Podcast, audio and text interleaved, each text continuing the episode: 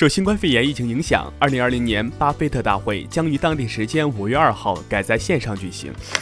五月一号下午，上海交通大学医学院附属仁济医院为十对新人举办了一场特殊的集体婚礼，其中十位新娘和一位新郎均是援鄂医疗队队员。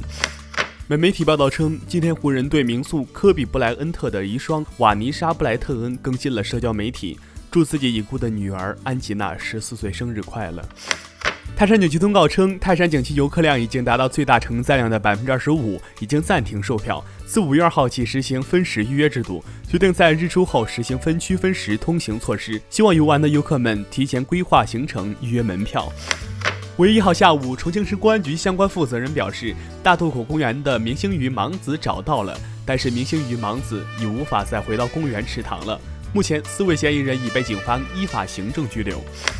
据新浪科技消息，近日微信上出现名为“小鹅拼拼”的小程序和公众号，推拼单购物服务。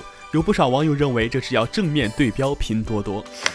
最近袁隆平院士养猫上了热搜，网友新桥连委员表示，种水稻的一定恨老鼠啊！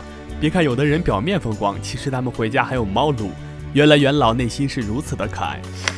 五月二号，外交部发言人赵立坚在推特上称，两会时间确定，北京隔离规定改变，火车票、机票大卖。这个五一中国已满血归来。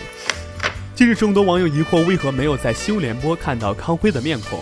康辉表示自己身体安好，这段时间其实还在工作状态当中，只不过更多是在待命。整个疫情防控期间，我的工作也有一些特殊的要求。五月二号，北方的高温继续冲刺，部分地区出现三十五到三十八摄氏度高温天气。但是很快，冷空气就要影响北方了。三到五号，天津、济南等城市可能骤降十摄氏度以上，建议小伙伴们根据天气预报及时增减衣物哦。